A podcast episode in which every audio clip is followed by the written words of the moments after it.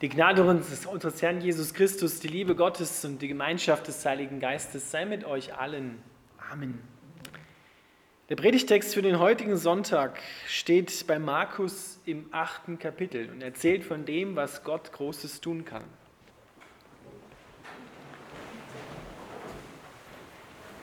In diesen Tagen hatte sich erneut eine große Menschenmenge versammelt. Da die Menschen nichts zu essen hatten, rief Jesus seine Jünger zu sich und sagte zu ihnen, die Menschen tun mir leid. Sie waren drei Tage hier bei mir und nun haben sie nichts mehr zu essen. Wenn ich sie ohne Essen heimschicke, könnten sie unterwegs zusammenbrechen, denn einige von ihnen sind von weit hergekommen. Wie sollen wir denn hier in dieser einsamen Gegend genug zu essen für sie finden? fragten seine Jünger. Wie viele Brote habt ihr? fragte er sie. Sieben, antworteten sie. Da forderte Jesus die Menschen auf, sich auf die Erde zu setzen. Da nahm er die sieben Brote, dankte Gott dafür, brach sie in Stücke und gab sie seinen Jüngern, damit sie das Brot an die Menge austeilten. Sie hatten auch noch einige kleine Fische, und Jesus segnete sie und ließ sie durch seine Jünger verteilen. Alle aßen, bis sie satt waren. Und als die Reste eingesammelt wurden, füllten sie sieben große Körbe voll. An diesem Tag waren 4000 Menschen beisammen.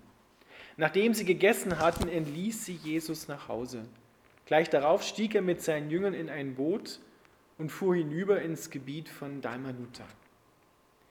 Lieber Vater im Himmel, wir danken dir, dass du gut bist und dass du unsere Herzen weitest, damit wir dir das, was wir haben, zur Verfügung stellen, damit du daraus Großes tust. Wir bitten dich, öffne du jetzt unsere Herzensaugen, dass wir nicht auf uns, sondern auf dich schauen. Und dass dein Samen in unserem Leben aufgeht und viel Frucht bringt, bei jedem Einzelnen hier. Amen.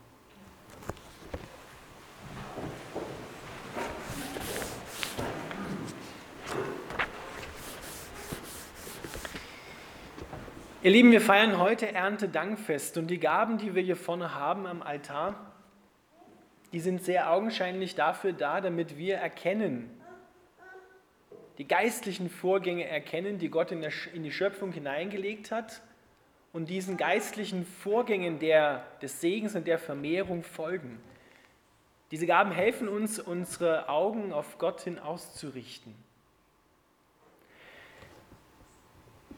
Hier sind Menschen zusammen, die hungrig sind, die etwas zu essen brauchen. Bist du auch hungrig? Erwartest du etwas von Gott oder sagst du, eigentlich bin ich satt? Eigentlich habe ich alles. Wenn Jesus auf dein Leben schaut, glaub mir, dann sieht er deinen Mangel, dann sieht er deine Not, dann sieht er deinen Hunger und weiß, da ist noch Platz, da muss noch was reingehen. Ich will dich sättigen und zwar nicht mit etwas, was einfach so wieder weggeht, sondern was bleibt, was du nehmen und austeilen darfst. Es soll nicht bei dir stecken bleiben, sondern du sollst ein Segenskanal sein, ein Segensträger, ein Lichtträger für diese Welt, für deine Umgebung. Jesus schaut auf diese Menschen und er sagt hier nach diesem Text, dass sie ihm leid tun. Das Wort, was da eigentlich im Griechischen steht, das meint, es drehte ihm die Eingeweide um, heißt es wortwörtlich. So sehr Erbarmen hatte er, so sehr Mitleid hatte er mit den Menschen, als er sie sah. Er war wirklich total ergriffen von dem, was er dort gesehen hat. Die waren nicht nur hungrig am Leib, sondern die waren auch hungrig in ihrer Seele. Die waren von weit her gekommen, um das Wort Gottes zu hören, um Gott zu sehen. Die haben sich echt aufgemacht. Und er will ihnen wirklich begegnen in all ihrer Not, geistlich und auch körperlich. Sie taten ihm leid. Wenn Jesus auf dein Leben schaut, dann sieht er auch deine Not und hat tiefes Mitleid mit dir, tiefes Erbarmen mit dir. Er sieht und er sieht nicht nur und denkt sich, oh Gott, wie werde ich das wohl schaffen, dem zu helfen, sondern er weiß auch schon, wie er dir helfen wird, wie er dich wirklich satt macht. Denn Jesus hat einmal gesagt, wer von mir isst und wer von mir trinkt, den wird nimmer mehr hungern und dürsten. Der wird satt sein in seiner Seele zufrieden, wie ein grad gestilltes Kind, heißt es in einem Lied.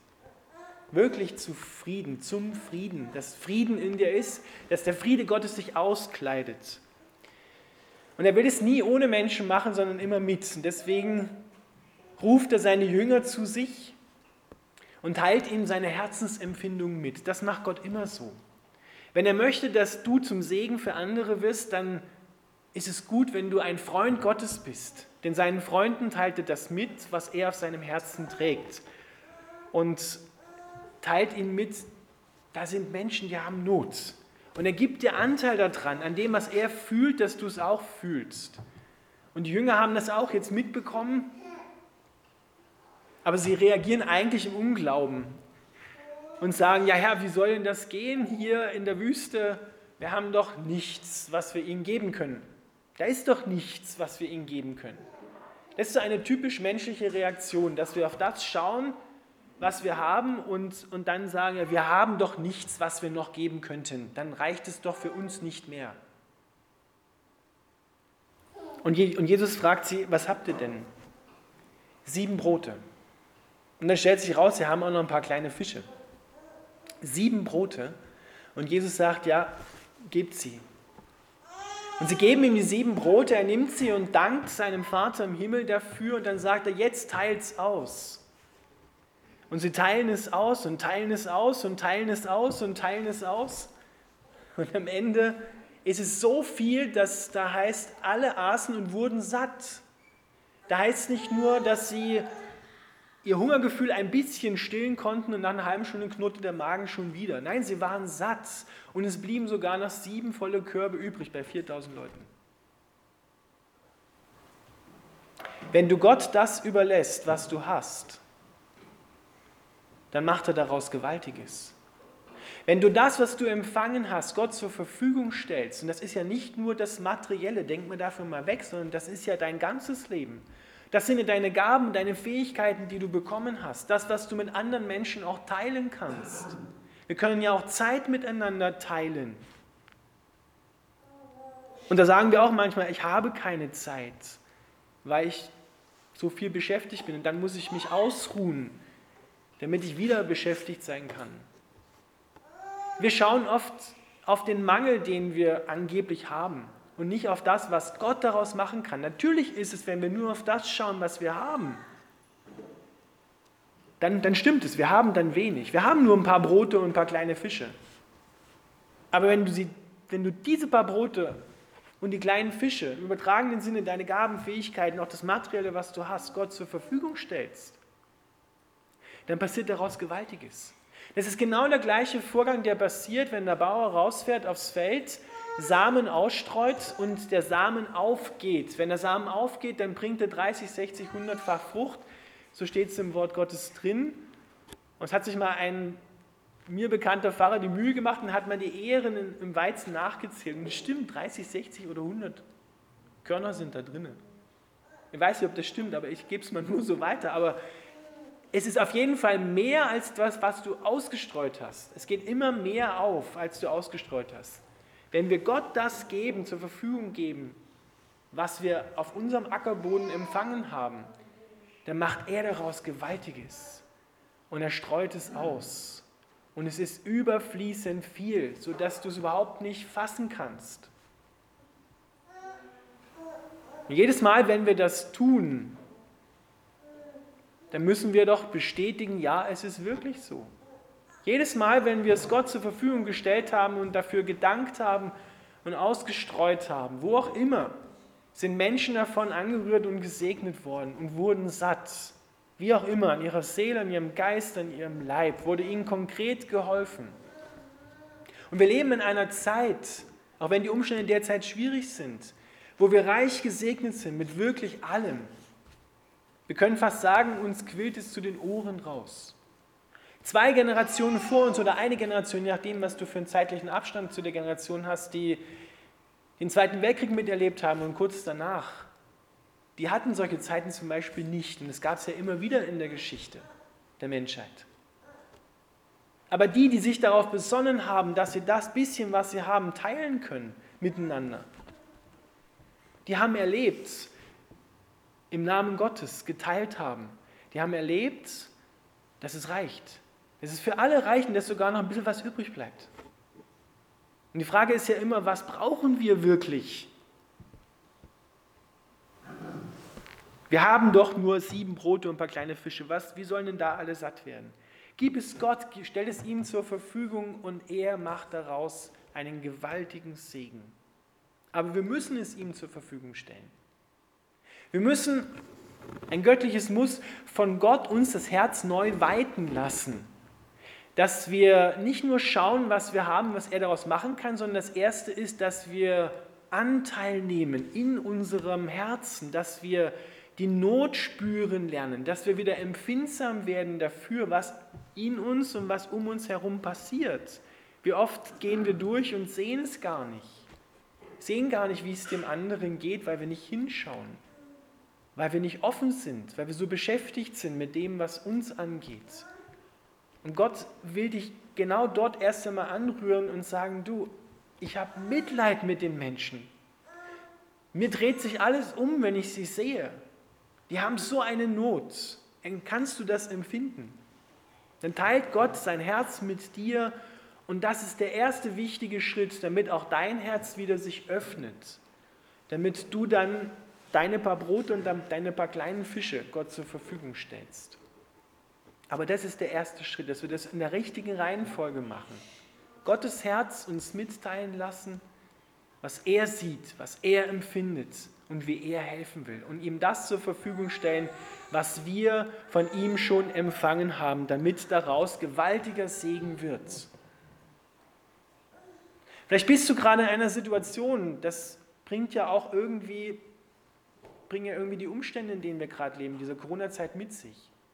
Dass wir uns so eingekästelt fühlen, ja? dass wir so uns eher fühlen wie im Mangel, dass wir gar nicht auf die Idee kommen, dass wir auch in dieser Zeit Gott haben und seinen Segen haben, dass wir auch in dieser Zeit segensreich wirken können, dass wir nicht nur auf den Mangel schauen. Weil das ist genau das, was der Feind Gottes, der Feind der Menschen will, dass du nur auf dich schaust, dass du nur auf deinen Mangel schaust und Angst kriegst, furchtsam bist, erfüllt von Furcht und nicht von Liebe. Und der erste Schritt ist, wenn wir das merken, dass wir hingehen zu Gott und sagen, Gott, bitte weite mein Herz wieder. Da, wo ich eng geworden bin, mach die Grenzen meines Herzens wieder weit. Komm da rein. Befreie mich von Furcht und zeig mir doch, wo meine sieben Brote und meine paar kleinen Fische sind, damit ich sie dir zur Verfügung stellen kann, damit du daraus Gewaltiges machst und die Menschen segnest. Alle aßen und wurden satt. Das ist Gottes Plan auch für dein Leben. Du sollst nehmen und sollst essen von dem, was Gott dir schenkt in der Fülle und sollst wirklich satt sein. Nicht irgendwo in deinem Leben noch einen, einen Bärenhunger haben, wo du sagst, dieser Bereich in meinem Herzen, da knurrt mir ständig der geistliche Magen. Das soll gefüllt werden, damit du das, was du dort empfängst, es ist nie nur Nahrung für dich, sondern dass du das auch wieder weitergeben kannst an, an andere. Und das Erntedankfest hilft uns dabei. Das sind genau diese schöpferischen geistlichen Vorgänge, die bei dem Korn passieren, die bei allen anderen Früchten passieren. Ein kleiner Same, in dem alles drin vorhanden ist, lässt einen riesen Baum wachsen oder ein ganzes Feld und vermehrt sich unglaublich. Das ist das Wunder, was wir jedes Jahr immer wieder in der Schöpfung erleben dürfen. Und das soll auch auf deinem Ackerbund, auf deinem Leben passieren. Aber es ist auch ein Sterbeprozess. Du musst das, wo du Angst hast und glaubst, wenn ich das loslasse, dann habe ich ja gar nichts mehr. Dann komme ich ja zu kurz. Da musst du Gott vertrauen.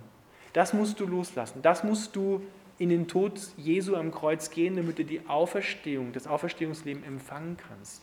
Das ist ein Prozess, aber lass es los.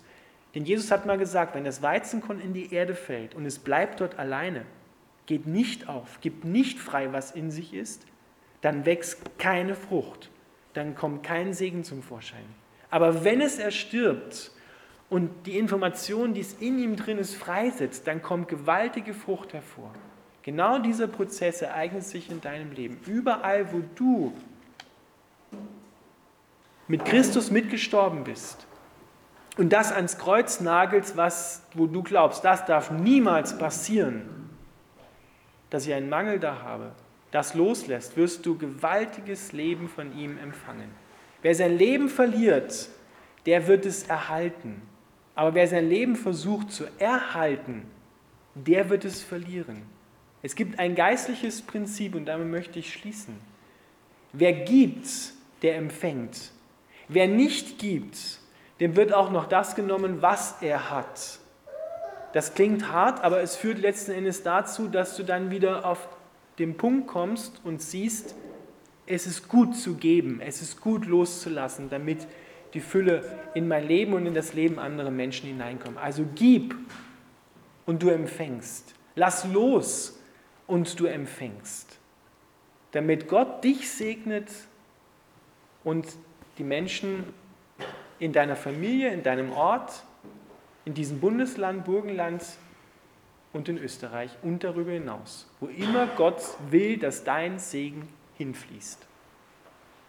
Gott ist gut alle Zeit. Jesus hat gesagt, ich bin gekommen, damit du die Fülle des Lebens hast. Nicht 50 Prozent, sondern 100 Prozent. Amen.